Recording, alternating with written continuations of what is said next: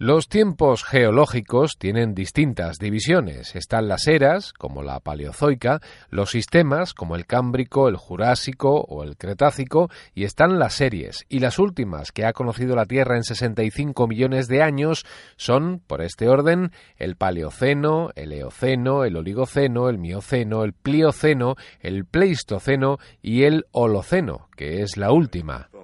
¿O no? Porque en el año 2000 el químico Paul Crutzen, a quien escuchamos, acuñó el término antropoceno para referirse a la era geológica que dejará la huella de la actividad humana sobre la piel del planeta como consecuencia de la actividad industrial, por ejemplo.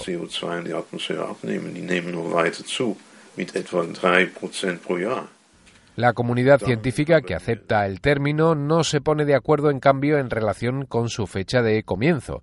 ¿Fue con la revolución industrial a finales del siglo XVIII o fue con la agricultura hace millones de años cuando el hombre comenzó a dejar grabado su sello en el planeta?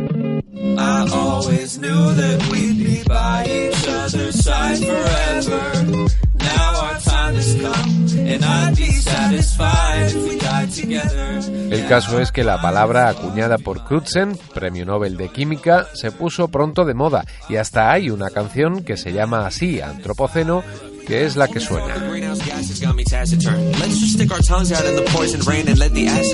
when the earth swings out of orbit, we can spin in circles on the grassy ferns and just pretend to watch its axis turn.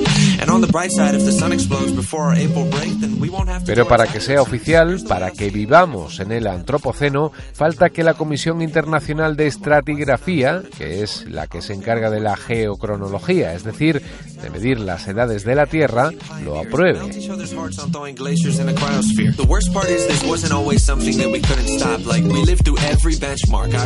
De momento no lo ha hecho porque falta consistencia científica y tiempo, pero ya hay realidades que se podrán contemplar en los estratos probablemente dentro de miles de años, como los llamados plastiglomerados, que encontrarán los nietos de los nietos de los nietos de los nietos de los nietos de los nietos de los nietos de los nietos de nuestros nietos cuando hagan prospecciones geológicas, y que son un tipo de rocas que ya se dan y que están formadas por fragmentos de otras rocas y de plásticos.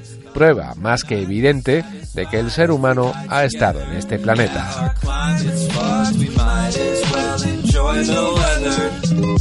Our time is up, and I'd be satisfied if we died together.